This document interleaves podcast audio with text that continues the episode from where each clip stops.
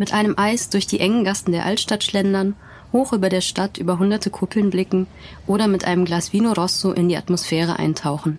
In dieser Folge von In fünf Minuten um die Welt geht es um eine der schönsten Städte der Welt, nämlich die ewige Stadt Rom. Mein Name ist Angelika Pickard, ich bin Redakteurin bei Travelbook und habe zwei Jahre in Rom gelebt. Ich freue mich, euch heute mitzunehmen auf einen Kurztrip in meine Lieblingsstadt. Viel Spaß beim Zuhören. In fünf Minuten um die Welt.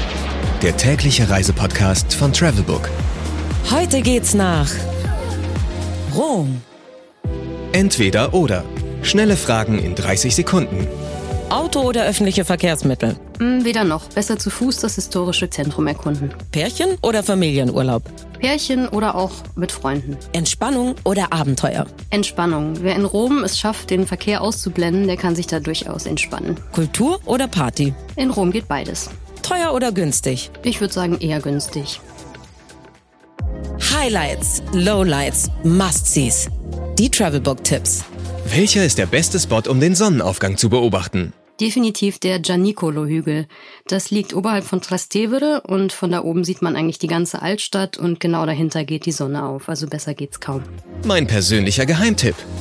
Man sollte unbedingt einmal abends auf dem Campo dei Fiori sich ein Glas Wein auf die Hand holen. Das kann man dort nämlich super machen und einfach dort in die Atmosphäre eintauchen. Das ist ein so schöner Platz und für mich gab es eigentlich nichts Schöneres, als abends diese Atmosphäre zu genießen mit den vielen jungen Leuten und dieser tollen Stimmung dort. Was ist total überschätzt?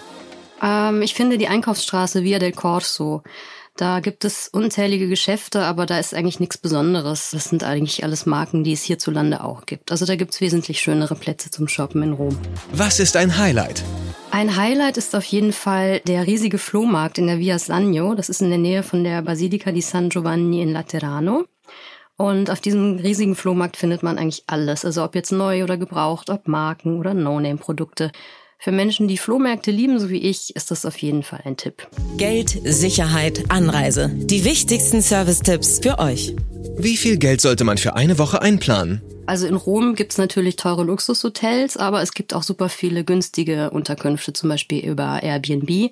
Und wenn man dann die allzu touristischen Orte meidet, kann man auch günstig da essen gehen. Oder man kann auch frisch einkaufen. Es gibt ja richtig viele Markthallen in Rom, kann man frisches Gemüse, Fleisch, Fisch kaufen und dann eben selbst kochen. Ich würde mal schätzen, so 500 Euro pro Person und Woche inklusive Flug und Unterkunft. Damit sollte man hinkommen. Was macht man am besten, wenn es regnet? Ja, natürlich eines der unzähligen Museen in Rom besuchen.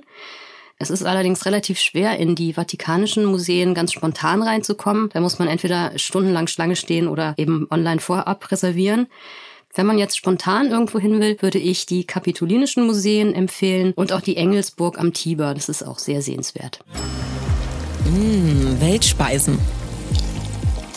Ja, die römische Küche ist einfach und deftig, aber trotzdem halt super, super lecker, also genauso wie ich es liebe.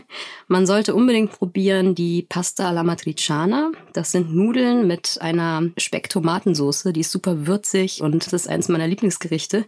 Was auch typisch römisch ist, ist Saltimbocca alla Romana. Das bedeutet übersetzt Spring in den Mund auf römische Art.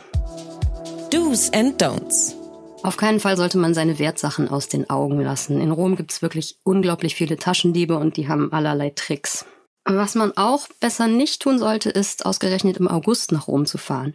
Es ist nämlich so, dass die Italiener traditionellerweise sogar immer im August um diesen Feiertag Ferragosto herum ihren Jahresurlaub nehmen. Das bedeutet dann, dass die Stadt Rom oder auch andere Innenstädte wirklich wie leergefegt sind. Da sind dann viele Geschäfte zu, viele Museen, Galerien und so weiter und Restaurants auch. Deswegen hat man da als Tourist nicht unbedingt Spaß. Blitzkurs Sprache. Wenn ihr auf Italienisch jemandem viel Glück wünschen möchtet, zum Beispiel vor einer Prüfung oder so, dann sagt ihr in bocca al lupo. Der andere antwortet dann darauf crepi. Wörtlich übersetzt bedeutet das quasi, dass man jemanden damit in das Maul eines Wolfs wünscht und der andere antwortet darauf, möge er sterben. Das kann man vergleichen bei uns sowas wie Hals- und Beinbruch. Man wünscht quasi jemandem aus Aberglaube das genaue Gegenteil, um eben das Glück nicht herauszufordern. In diesem Sinne, in bocca al lupo a tutti. Das war's auch schon wieder mit In 5 Minuten um die Welt, dem täglichen Reisepodcast von Travelbook. Ich hoffe, ihr konntet mit meinen Tipps und Eindrücken zu Rom was anfangen und zum Abschluss gibt's nochmal einen Mini-Urlaub mit akustischen Eindrücken aus der ewigen Stadt. Mein Name ist Angelika Pickard und ich freue mich, wenn ihr morgen wieder reinhört. Ciao! 15 Sekunden Auszeit